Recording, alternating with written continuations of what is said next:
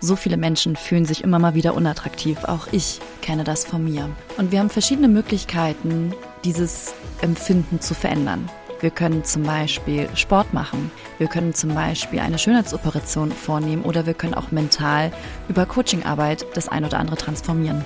In dieser Folge unterhalten sich Niklas, der Lauftrainer ist, Frau Dr. Kierkegaard, die plastische Chirurgin ist und ich, die sich auf Beziehungscoaching für Singles spezialisiert hat. Genau über dieses Thema. Du fühlst dich unattraktiv?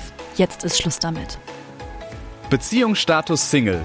Dein Weg vom Kopf ins Herz. Mit Moderator Niklas Brose und Single-Coach Franziska Urbacek. Hallöchen, Franziska. Schön, dass ich dich jetzt sehe. Ach, schön, schön. Salü, Niklas. Jetzt kommst du mit der Fremdsprache an. Mensch. Ja, wenn du jetzt einen hier auf Deutsch machst. Was hätte ich denn sonst noch auskramen können? Was hatten wir noch nicht? Ich glaube, wir hatten Griechisch. Wir hatten. Ach, ich weiß es nicht. Ist auch egal. Ich komm, ich mach mal Buongiorno. Was hältst du davon? Italienisch. Ja, ich, find, ich, ich mag alles. Es ist auch eine schöne Sprache. Und äh, weil es so schön ist, dass wir beisammen sitzen, weil es so viele schöne, romantische und schöne Sprachen gibt, ist das auch heute ein Thema, über das wir beide hier plaudern werden. Denn das Thema Schönheit spielt eine große Rolle in unserem Leben. Schönheit und Attraktivität. Und so viele Menschen fühlen sich nicht wirklich attraktiv oder schön. Und in dieser Folge geht es darum, wenn sich jemand unattraktiv fühlt, dass jetzt damit Schluss ist. Und wir beleuchten einfach verschiedene Möglichkeiten, die da zu einem Beitrag leisten können. Das passt auch ganz gut, weil wir haben ja heute wieder einen besonderen Gast. Das ist nämlich die Frau Dr. Med Simone Kierkegaard. Sie ist plastische Chirurgin aus Hamburg. Allerdings verspätet sie sich, weil wie das so mit plastischen Chirurgen ist, sie hat noch eine Brust-OP. aber das ist gar kein Problem. Niklas wird nicht, später nicht mehr dabei sein, weil sein Zeitplan ist ein bisschen begrenzt. Aber da können wir beide jetzt ein bisschen plaudern, weil das ist eine super Kombi aus plastischer Chirurgie, aus dir als Lauftrainer, also aus, aus dem sportlichen Aspekt und aus mir als, als Coach. Das sind verschiedene Ebenen, die wir einfach angehen, auf denen man Dinge lösen kann für sich attraktiv fühlen oder auch für Schönheit. Nicht ohne Grund ist es so, dass es so viele Menschen gibt, die von der Schönheitsindustrie leben können. Also es gibt ja Kosmetiker, es gibt äh, Waxing-Studios, es gibt Nageldesigns, es gibt Solarien, es gibt äh, Friseure, es gibt ja selbst ein Zahnarzt hat eine gewisse Schönheit miteinander zu tun. Ne? Es, es gibt Hautpflegeprodukte, es gibt Menschen, die sich auf äh, künstliches Haar spezialisiert haben, was auch immer. Es gibt so viele Menschen, die von der Schönheitsindustrie leben, weil Schönheit irgendwie ein wichtiger Wert ist. So, jetzt muss ich mal überlegen, was ich davon so alles äh, schon genutzt habe. Also, ich meine, ich gehe in den Drogeriemarkt, oder so ein paar Sachen, die man halt für den Alltag braucht, zum Beispiel Deo etc. pp. Ab und zu gehe ich zur Kosmetik, lasse meine Haut im Gesicht ein bisschen pflegen, dass ich nicht allzu chaotisch aussehe. Ich glaube, ich gehe auch ab und zu zum Friseur. Das Einzige, was jetzt so wirklich bei mir völlig aus dem Rahmen fallen würde, wäre halt wirklich plastische Chirurgie. Habe ich noch keine Erfahrungen mitgemacht. Bin auch gespannt, was du hinterher äh, Frau Kekegaard noch besprichst dazu. Werde ich mir auf jeden ja. Fall im Nachgang mal anhören. Aber ich finde, wir sollten am Anfang mal so ein bisschen noch überhaupt so über die Themen Schönheit, Attraktivität sprechen. Was ist da überhaupt dieser konkrete Unterschied? Also, das ist ja nicht ein und dasselbe. Ja, das ist eine gute Frage. Das stimmt. Also Schönheit ist das, was man von außen sieht. Und da kann man eine Messlatte nehmen. Es gibt ja ein Schönheitsideal, zum Beispiel aus der Modelwelt. Das, das wäre das Schönste überhaupt. Aber im Endeffekt bedeutet Schönheit die Bewertung von anderen, wie sie dich wahrnehmen. Das, was man sieht quasi. Und da achten wir auch viel drauf. Aber Attraktivität hat erstmal überhaupt nichts mit dem äußerlichen Bild zu tun. Attraktivität ist etwas, was von innen herauskommt. In welcher Energie bist du? Im Endeffekt geht es bei Attraktivität um die Anziehungskraft zwischen Menschen. Und da geht's darum, wie, ja, wie wertschätzend tust du dein Aussehen selber? Was ist deine Aus- oder wie ist deine Ausstrahlung, dein Charisma? Wie sehr bist du mit dir im Rein? Wie energetisch bist du unterwegs? Bist du gut drauf? Bist du schlecht drauf? Ne? Im Endeffekt geht's da weitgehend um Eigenschaften, die irgendwie natürlich und authentisch erscheinen. Und das ist etwas, Also Attraktivität, das können wir super im Coaching beeinflussen. Das mache ich ja auch in meinem Programm. Im Liebesmagneten geht es vor allem auch darum, die Anziehung zu anderen zu steigern, weil wir diesen ganzen, ich nenne es jetzt mal Mist und ich meine es jetzt nicht bewertend, der in unserem Kopf so vor sich geht, mal aufräumen. Wir machen mal den, den Kopf sauber. Noch ist Frühling, also da kann man mal so einen Frühlingsputz machen. Apropos Frühlingsputz, was mir da gerade einfällt, das ist ganz wichtig. Nächste Woche, am 2. Mai, startet eine Love Challenge. Da biete ich eine kostenfreie Love Challenge über drei beziehungsweise vier Abende an. Und wer jetzt auch Lust hat, seinen Liebesmuskel zu stärken und mal ein bisschen Frühlingsputz bei sich selber zu, zu tätigen, für den ist das ideal gedacht.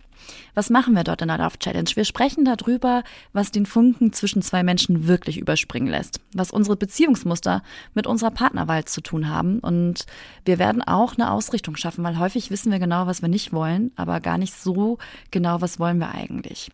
Und warum sage ich drei Tage beziehungsweise vier Tage? Weil am Donnerstag gibt es noch einen Bonustag. Denn Donnerstag findet das Online After Work statt. Das ist ja eine Veranstaltung, die ich einmal im Monat kostenfrei aktuell noch, das wird sich auch noch irgendwann verändern, anbiete, wo Singles sich begegnen können und ich einen Rahmen schaffe für, für menschliche Begegnungen. Und da gibt es auch immer wieder Coaching-Input und wir starten die erste Stunde mit dem Thema, was die häufigsten Ursachen fürs ungewollte Single-Sein sind und wie wir uns da selber im Weg stehen. Also wirklich spannend. Du kannst an dieser Love Challenge teilnehmen, indem du dich anmeldest. Entweder auf meiner Webseite franziska-urbacek.de slash home slash love oder aber auch über, ja, über Instagram oder was auch immer. Wir haben überall den Link verlinkt zu dieser Love Challenge. Das findet nämlich via Zoom statt in einem geschützten Rahmen. Jetzt kommen wir aber mal wieder zurück zum Thema.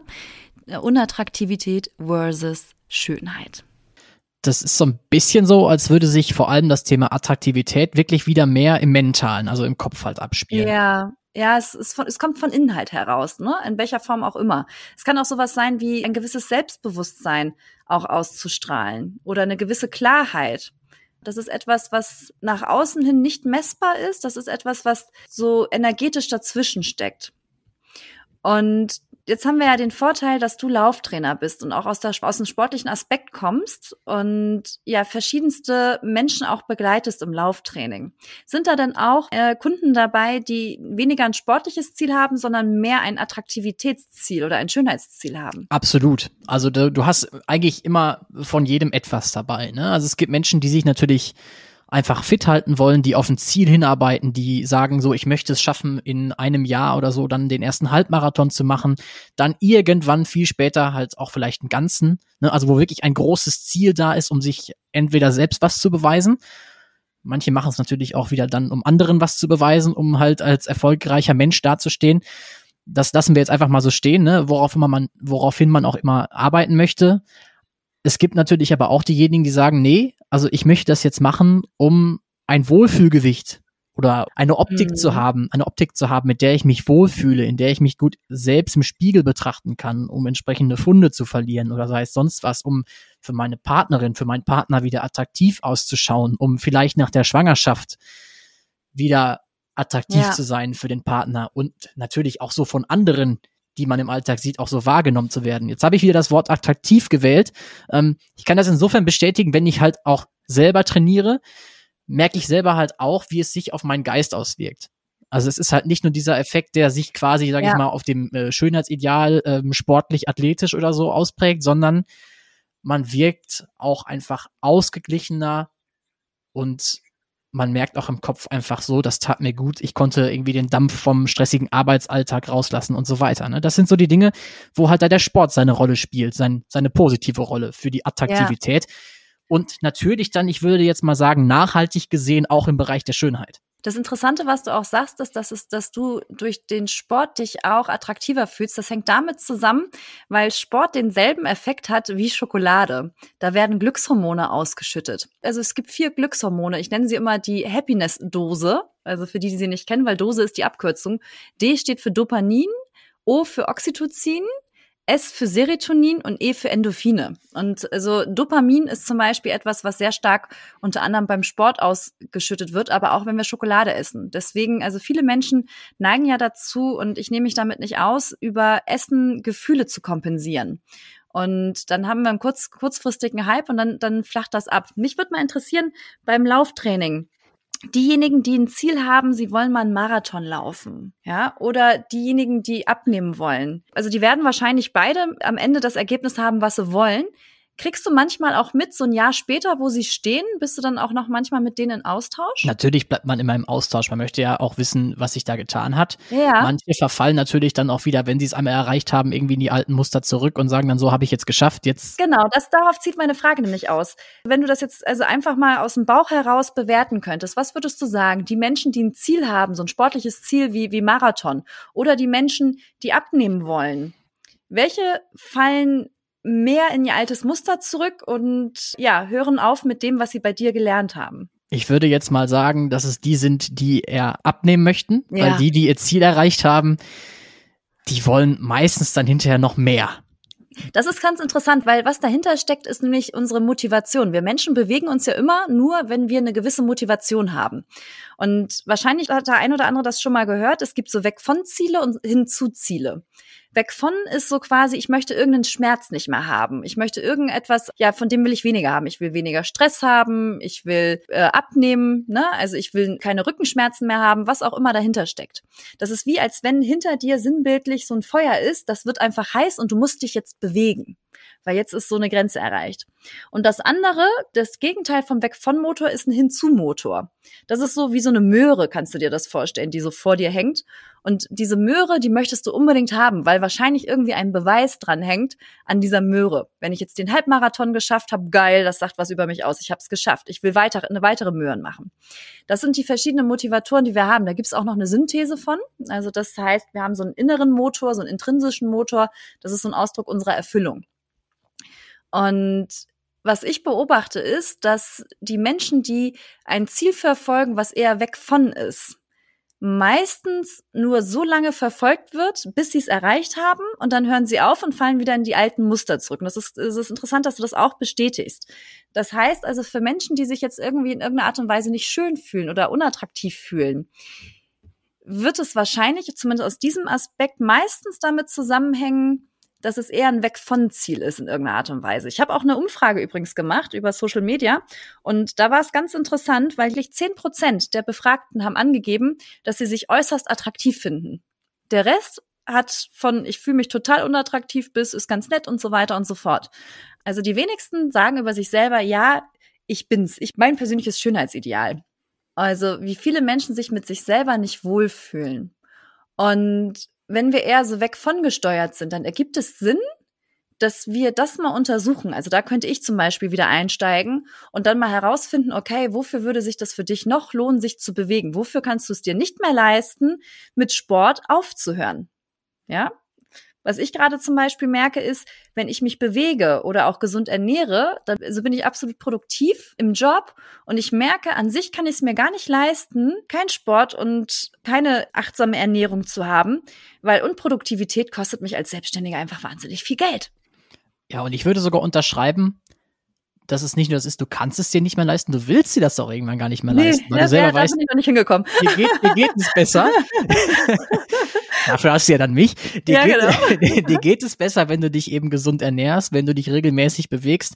Und ich möchte an dieser Stelle nochmal betonen, man muss keinen Halbmarathon oder keinen Marathon laufen. Es geht einfach nur um die Regelmäßigkeit bei der Bewegung und der ausgewogenen Ernährung. Und noch was, was ich eben kurz reinschmeißen möchte. Du hattest gerade die Glückshormone bei der Schokolade erwähnt. Ich oute mich jetzt. Ich esse jeden Tag Schokolade, auch als, äh, Lau als Läufer und auch als Lauftrainer.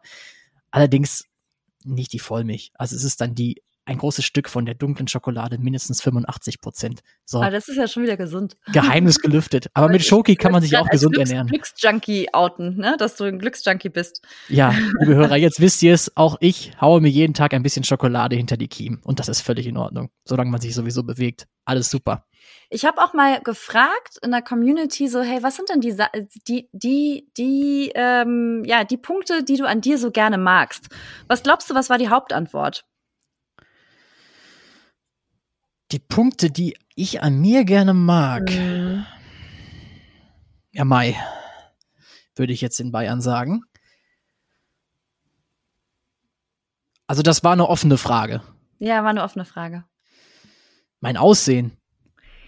Ja, das ist zu allgemein. Also die meisten haben geantwortet, sie mögen ihre Augen. Oh, Als okay. zweithäufigstes kam das Thema Lächeln. Das war auch ganz interessant, das kann ich auch bestätigen. Also ich hatte recht krumme Zähne früher gehabt und habe mich auch noch mal vor drei Jahren entschieden, den Weg zu gehen, eine feste Zahnspange zu tragen und das als, als eine Frau über 30. Also da habe ich lange mit rumgeeiert, ob ich diesen Preis zahlen möchte. Und ich kann sagen, es hat sich einfach so wahnsinnig gelohnt, weil wenn ich jetzt ins Spiegel gucke, ich verliebe mich jeden Tag neu in mein Lächeln und kriege auch ständig die Rückmeldung, wie, wie schön mein Lächeln ist. Also vielen Dank an meinen Zahnarzt. Den hätte ich auch fragen können, ob heute die Folge kommt. Kannst du ja noch Aber- nachholen. Ähm, also das ist wirklich so, dass die meisten eher so Attribute genommen haben, wie also wie ihre Augen oder ihr Lächeln. Und bei wenn es darum ging, was magst du an dir nicht so sehr, da kamen dann ganze Menge andere Sachen. Ganz oft wurde der Bauch genannt, also von Frauen der Bauch. Ist auch verständlich, gerade wenn man jemand schon vielleicht eine Schwangerschaft hinter sich hat. Da werden wir hinterher auch von Frau Kierkegaard hören, was kann man eigentlich als Frau nach der Schwangerschaft tun, weil die hat da so ein Mommy-Makeover. Da kann man sich mal neu machen lassen als Frau. Bauch und Brüste sind es bei Frauen. Bei Männern kam jetzt hier die Rückmeldung, die Größe, also dass sie es als unattraktiv empfunden, die Größe oder aber auch der Bauch. Narben und Verletzungen sind auch noch da gewesen. Ne? Also da ist einiges zusammengekommen. Also was wir an uns selber nicht mögen. Und das ist erstmal menschlich, das sich auch einzugestehen. Ich glaube aber, dass sich, und das ist jetzt wieder was für unser gutes altes Phrasenschwein, dass sich das meiste doch auch vom Schönfühlen her gewissermaßen dann auch im Kopf abspielt. Ja, Das heißt, in dem Fall könnte man dann noch nicht ganz fürs Phrasenschwein würde besser passen, vielleicht Schönheit kommt von innen. Da ist es. Da ist es. Ja, also kommt in vielerlei Dinge auch. Ist dir schon mal dieses Phänomen so aufgefallen, wenn du einen Menschen kennst und ihn magst, dass du ihn auf einmal viel schöner empfindest, als am Anfang, wo du die Person nur rein optisch gesehen hast? Also mir geht es so, ja, du Absolut, nickst. ja, ja, klar, ja. Genau. Und daran kann man sehen, dass Attraktivität mehr Einfluss hat auf das wahrgenommen werden in Bezug auf andere Menschen. Die Energie, das Zwischenmenschliche. Auch in Bezug auf Partnersuche geht es eher um dieses Energetische auch. Und natürlich geht es auch darum, auch für sich zu sorgen, dass du nicht nur ein attraktives Angebot bist, sondern dass du dich auch mit dir wohlfühlst. Es gibt dieses schöne Sprichwort, love it, leave it or change it. Wenn du es gerade nicht lieben kannst, dann lass es los, ne? wenn du es irgendwie loslassen kannst in irgendeiner Art und Weise oder verändere es. Und ich bin auch ein Fan von Veränderung. Und Frau Dr. Kierkegaard ist nicht nur eine Schönheitschirurgin, sie ist meine Schönheitschirurgin. Aber das werde ich erst outen, was ich habe machen lassen, wenn ich mit ihr im Dialog gleich bin. Und dementsprechend, also ich bin ein Fan davon, wenn dir etwas nicht gefällt, guck, ob es möglich ist, das zu lieben, das zu verändern oder zu verlassen, loslassen. In diesem Sinne würde ich vorschlagen, also jetzt gleich dürfte Frau Dr. Kierkegaard dazukommen, weil ich glaube, die Brüste sind fertig. Ich liebe das ja, über Brüste zu reden. Ne? Gleich, gleich, das ist gar nicht so schlecht, dass du gleich nicht mehr dabei bist, Niklas, weil da können wir unsere Frauenthemen hier rauslassen. Aber denk ja nicht, dass ich mir das nicht hinterher anhöre, was er da noch fabriziert in dieser Podcast-Folge. Ja, aber erstmal schon mal vielen Dank, dass du trotz der Zeitknappheit den ersten Part mit uns gestaltet hast. Und den zweiten Part, den beginnen wir jetzt gleich mit Frau Dr. Kierkegaard. Sehr, sehr gerne. Und ich bin, wie gesagt, gespannt drauf, was dabei herumkommt. Tschüss, Niklas. Schönen Ciao. Feierabend. Danke, ebenso später. So, ihr Lieben, ich habe es eben schon gesagt, Niklas ist jetzt im Feierabend und ich habe jetzt das Vergnügen, hier zusammenzusitzen mit Frau Dr. Med Simone Kierkegaard. Nicht nur, dass ich sie persönlich äh, empfehlen kann, weil ich habe es vorhin vielleicht gesagt, ich weiß es gar nicht. Wir kennen uns, weil ich war schon mal bei ihr vor Ort in Behandlung. Und was ich habe machen lassen, das verrate ich euch vielleicht später. Weil sie ist plastische Chirurgin in Hamburg. Und was ich immer mal wieder mitbekommen habe, ich bin jahrelang damit schwanger gegangen. Interessiere ich oder möchte ich etwas an mir verändern, an meinem Körper in Bezug auf Schönheitschirurgie? Das war für mich immer so ein Thema. Ich kriege es ganz viel mit auf Social Media, ich kriege es mit äh, in den Medien und so weiter. Aber ich habe mich nie getraut, da wirklich hinzugehen, um herauszufinden, will ich was machen lassen oder nicht.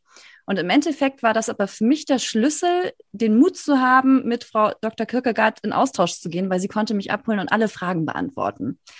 Und ja, jetzt äh, verrate ich ein Geheimnis. Ich habe mir Fett am Kinn absaugen lassen. Ne? Und da haben wir letztens gerade ein Vorher-Nachher-Bild zusammen angeguckt.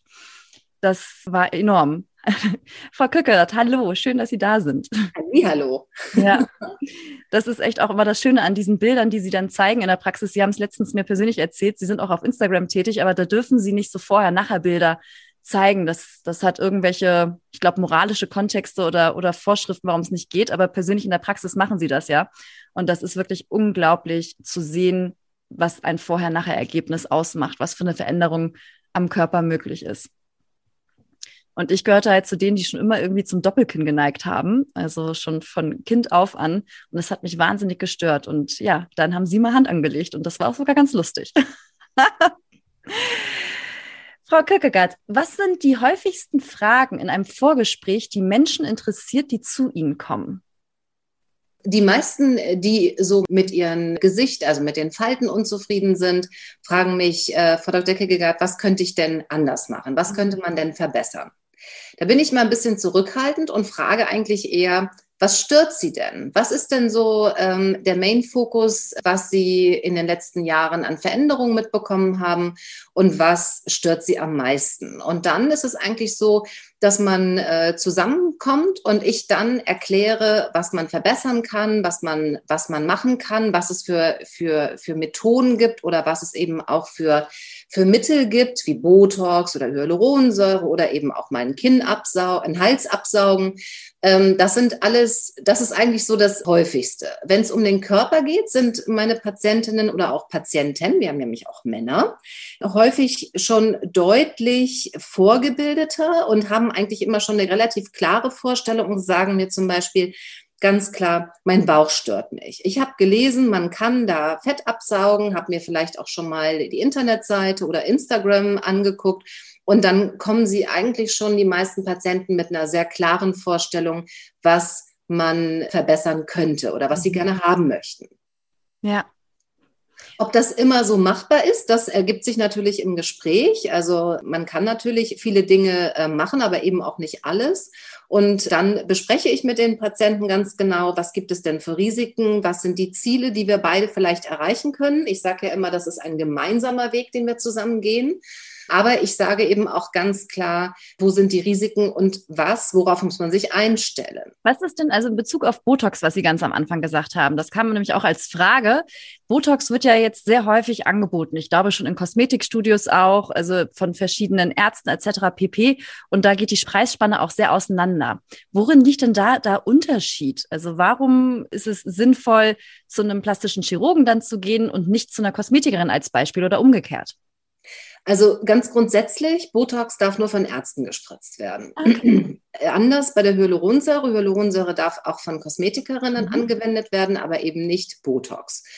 Der Unterschied ist, es gehört natürlich auch beim Botoxen eine wirklich lange oder langjährige Erfahrung dazu, viele Patienten dazu, um letztendlich auch zu wissen, was darf man machen und was kann man auch falsch machen. Mhm. Also der Grund, warum Botox so gerne angewendet wird von relativ vielen Fachrichtungen, ob das jetzt Allgemeinmediziner, Gynäkologen, Zahnärzte sind, ist einmal, dass viele denken, es wäre relativ einfach. Ist mhm. es auch. Eigentlich ist es einfach. Es ist eine relativ schnelle Behandlung. Man hat einen tollen Effekt, aber man kann auch Dinge falsch machen. Und wenn jemand das, sage ich mal, als nicht plastischer Chirurg sehr schön macht, ist das auch toll. Da gibt es ganz, ganz, ganz viele, die das so super toll machen. Aber man muss halt wirklich seine Erfahrungen da einfließen lassen. Und die kriegt man nicht von heute auf morgen. Das muss man klar sagen. Man kann beim Botox Doppelbilder verursachen, man kann hängende Augenbrauen verursachen. Es gibt da ganz viele Sachen, die man eben falsch machen kann. Zum Thema Preis ist es so, dass wir das natürlich auch über die vielen Jahre, die wir dabei sind, beobachten, dass es da sehr, sehr unterschiedliche Preise gibt. Man kann Botox in unterschiedlichen Dosierungen spritzen. Das mhm. heißt, man kann eine adäquate, wirklich wirksame Dosis spritzen, die dann eben auch die Zeit hält. Ne? Also man spricht von einem halben bis einem Jahr. Oder man kann natürlich auch die Dosis reduzieren und damit kann man letztendlich auch den Preis reduzieren. Das beobachten wir relativ häufig bei sogenannten günstigen Anbietern, dass sie sagen, Mensch, bei uns kriegst du halt Botox für was auch immer, ne, für einen kleinen Preis. Aber die Wirkung ist dann auf einmal nach vier bis sechs Wochen schon weg.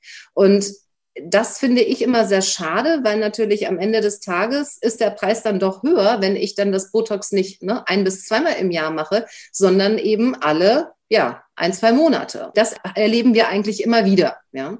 Das heißt, es wäre also sinnvoll nachzufragen, welche Menge auch gespritzt wird, um das dann auch für sich klar zu definieren. Ja, Genau, das ist natürlich als Patient schwierig nachzuvollziehen. Ähm, das muss man klar sagen. Mhm. Das ist eine Substanz, die ist gelöst in Wasser und dann ist das in einer Spritze und dann kann man das relativ schwer nachvollziehen. Aber man sollte natürlich voraussetzen, dass wenn man zumindest zu einem plastischen Chirurgen geht, dass das dann auch einfach richtig gemacht wird und auch in der richtigen Dosierung. Welche OP führen Sie denn am meisten durch? Also unser Hauptfokus liegt ganz klar immer noch bei Brüsten. Wir kommen ja beide aus mhm. einer äh, Brustklinik, Herr Kurz und ich, waren da beide viele Jahre Oberärzte und haben fünf Tage die Woche Brüste operiert. Wir haben aber auch damals schon einen ganz hohen Stellenwert auf Liposuktion gelegt. Also wir hatten das Glück, sehr frühzeitig mit Fettabsaugungen anzufangen, so dass wir momentan eigentlich Hälfte, Hälfte Brüste mhm. und Fettabsaugung machen. Und bei Fettabsaugungen eben auch ne, die Lipödem-Patientinnen, was eine medizinische Erkrankung ist, und aber auch ästhetische Fettabsaugung. Und bei den Brüsten sind es Brustvergrößerungen, Brustverkleinerungen, Asymmetrien, Straffungen, alles, was letztendlich äh, zum Thema Brust gehört. Ich habe letztens etwas ganz Interessantes gelernt. Da war ich auf einem Vortrag von einem Financial Coach. Also da ging es um, um ja, Unternehmertum, um passives Einkommen und so weiter. Und äh, dort wurde erzählt, dass es ja eine gewisse Kauffreude gibt, wenn wir uns etwas kaufen. Also wir kaufen uns ein Auto, wir kaufen uns oder einen Urlaub, es ist äh, vielleicht auch eine Uhr oder was auch immer. Und dann haben wir so ein kurzes Gefühl von Kauffreude. Aber es gibt eine Sache, wo es statistisch bewiesen ist, wo die Kauffreude sehr, sehr lange anhält, und zwar bei Brüsten. Da musste ich sehr schmunzeln.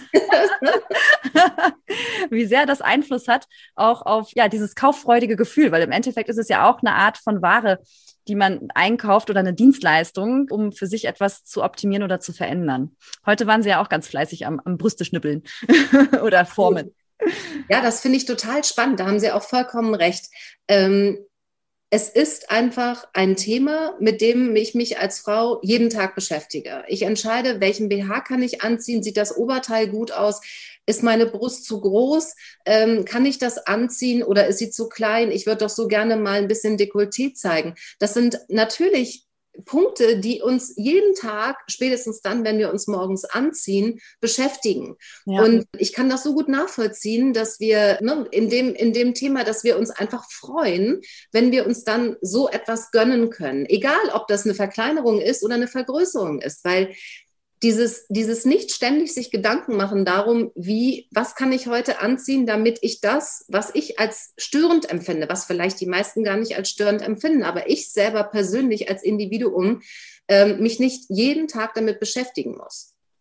Das ist auch so, also man merkt ja, dass die Schönheitsindustrie auch immer größer und größer wird, weil das auch also immer mehr Einfluss hat auf auf das, was wir so mitbekommen im Außen. Ne? Also früher waren wir ja nicht so vernetzt und haben nicht so viel davon mitbekommen, ja, die Schönheit im Dorf oder drumherum. Und jetzt gemessen an, an Influencern, an Social-Media-Beiträgen oder was auch immer, glaube ich, ist die Latte auch immer höher. An einen selber und auch an andere. Haben Sie schon mal eine Erfahrung gemacht, dass, also so eine Erfolgsgeschichte, wo Sie gemerkt haben, dass es einem Menschen oder einer Frau in dem Fall, wenn es jetzt um Brüste geht, aber es kann ja auch ein Mann sein, nach der OP auch mental besser gegangen ist. Ja, ganz, ganz oft. Das habe ich ganz, ganz oft und das ist äh, faszinierend. Und das ist gar nicht nur beim Thema Brüste so, das ist auch beim Thema Liposuktion oder auch mhm. Bauchdeckenstraffung, was ja bei Frauen auch ein Riesenthema ist. Ich habe es ganz oft, dass Patientinnen einen Wandel miterleben. Und das Schöne ist an unserem Beruf, dass wir den natürlich miterleben dürfen. Und dass, ein, dass, dass Frauen auf mich zukommen und auf einmal gerade gehen. Sie gehen einfach anders. Sie haben eine andere mhm. Ausstrahlung, weil sie sich in ihrem Körper wieder wohlfühlen. Also ich finde das total faszinierend und ich freue mich da wirklich ganz, ganz. Das sieht man Ihnen gerade total an. Ihre Augen strahlen gerade. Ja, es ist auch so. Also es ist einfach ein ganz, ganz schönes Gefühl. Ja. Es ist eigentlich für mich das, das schönste Dankgefühl, was ich dann habe, weil ich merke, dieser Mensch ist wieder mit sich im Reinen oder er ist überhaupt das erste Mal so richtig mit sich im Reinen. Ne? Je nachdem, was für ein Ausgangsbefund vorlag, ob das nach einer Schwangerschaft war und man sich nach der alten Brust wiedersehnt oder ob das ne, immer schon die kleine Brust war, die von Anfang an einfach, ja, für einen selber als zu klein empfunden wurde. Also das ist, äh, es macht eine Wandlung und diese Wandlung ist auch wirklich schön zu spüren.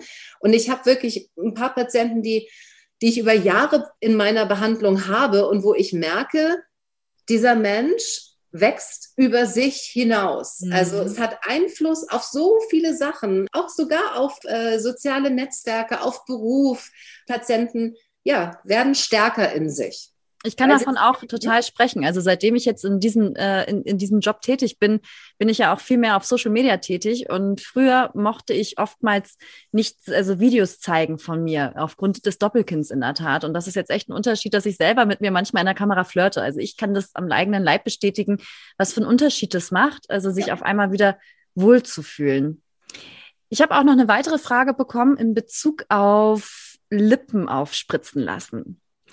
Weil da waren dann so die Befürchtungen, kann man dann überhaupt noch küssen? Ist, also ist es dann so ein Taubheitsgefühl? Also kann man die Lippen gar nicht mehr so spüren? Und wie lange ist sowas haltbar?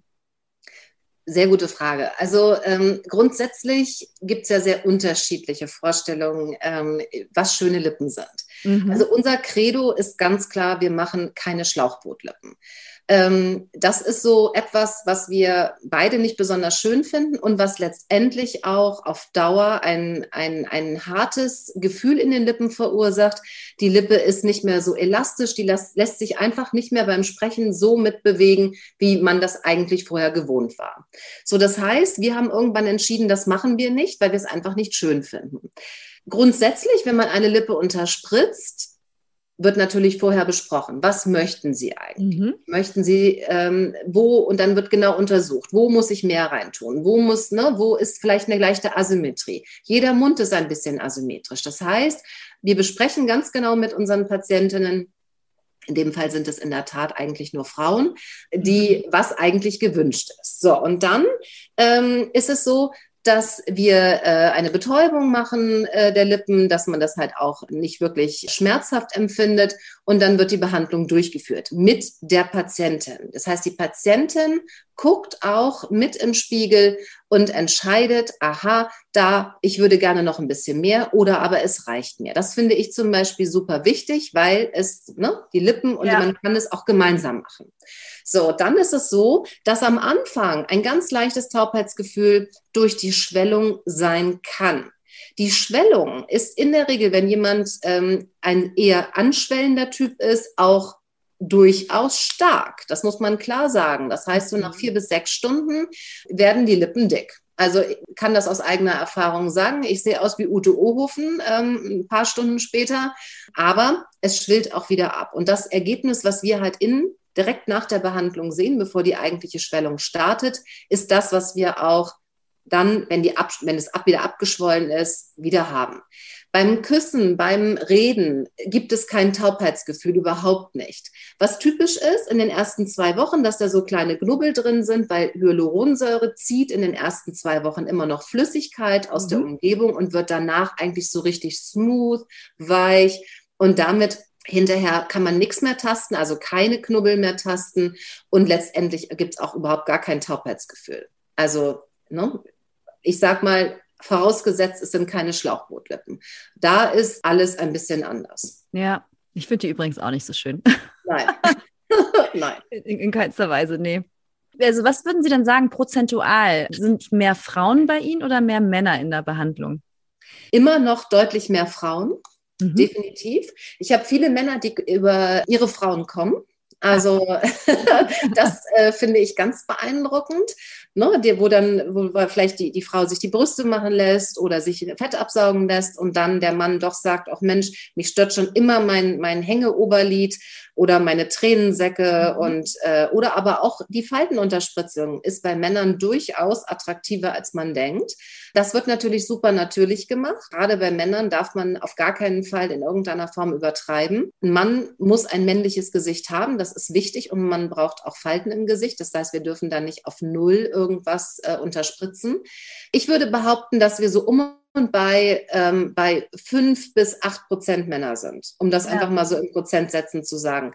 Das ist immer noch relativ wenig, finde ich. Also mhm. ich hätte wahnsinnig gern noch mehr Männer in meinem äh, Patientenklientel, aber es ist nach wie vor äh, immer noch der Hauptfokus, besonders in Deutschland, muss man sagen, bei den Frauen.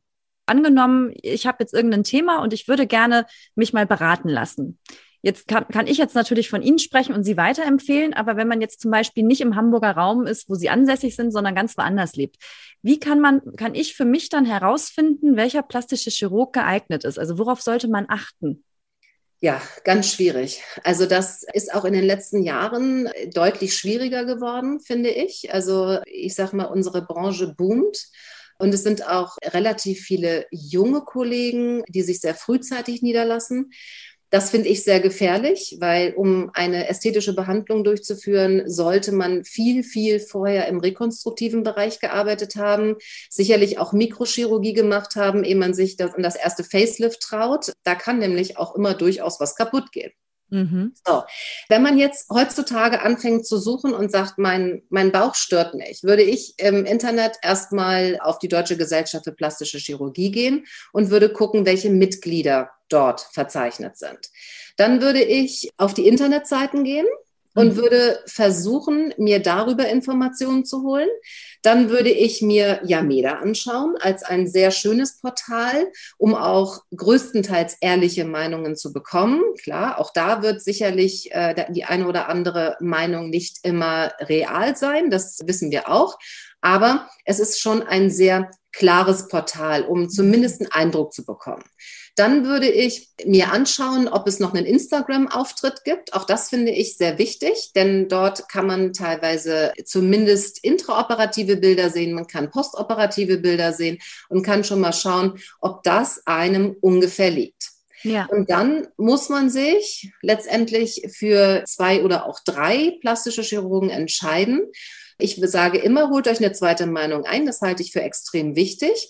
Und dann würde ich mich so vorbereiten, dass ich die Fragen stelle. Wie viel haben Sie operiert? Wie viele Fälle machen Sie davon? Wie lange sind Sie schon dabei?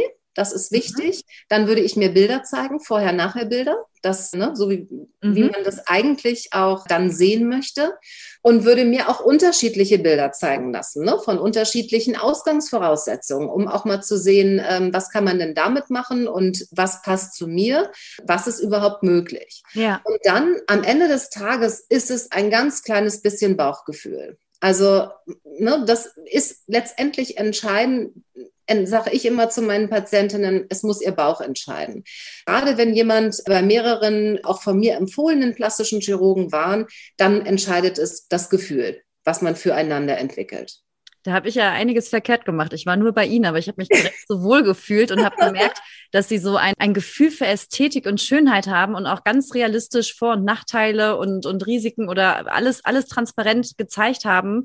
Und das hat mich einfach total beeindruckt, wo ich gedacht habe, ja, das, also hier bin ich richtig. Also.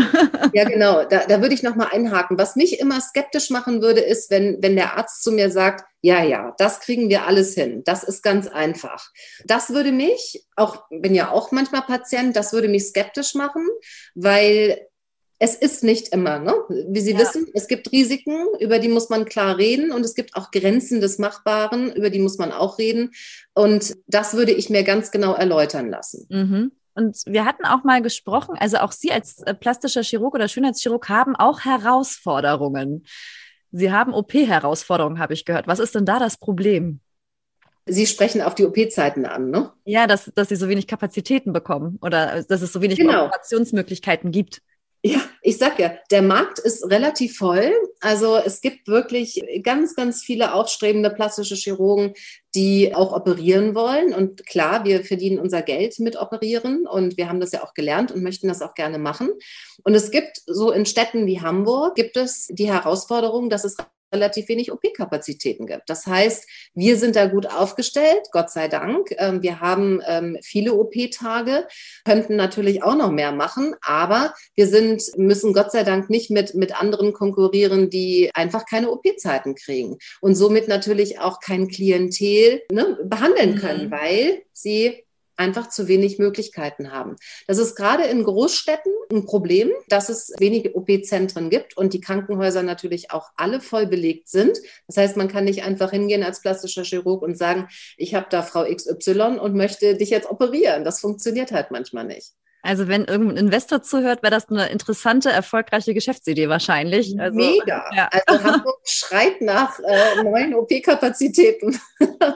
Ja, das finde ich großartig. Ich glaube, ich habe alle meine Fragen, die ich ha hatte, gestellt. Möchten Sie noch gerne etwas mitteilen, einfach, was Sie Menschen, ja, äh, die sich für, für Schönheitsoperationen oder die sich selber als unattraktiv empfinden, empfehlen würden? Ich glaube, was ich machen würde, ist, ähm, ich würde mich mit dem Thema auseinandersetzen. Ich würde mir, wenn ich mir unsicher bin, mit was auch immer, ob es meinem Gesicht ist oder meinem Körper, würde ich mich einfach mal beraten lassen. Ich würde mich einfach mal beraten lassen und äh, mir anhören, wie fühle ich mich hinterher?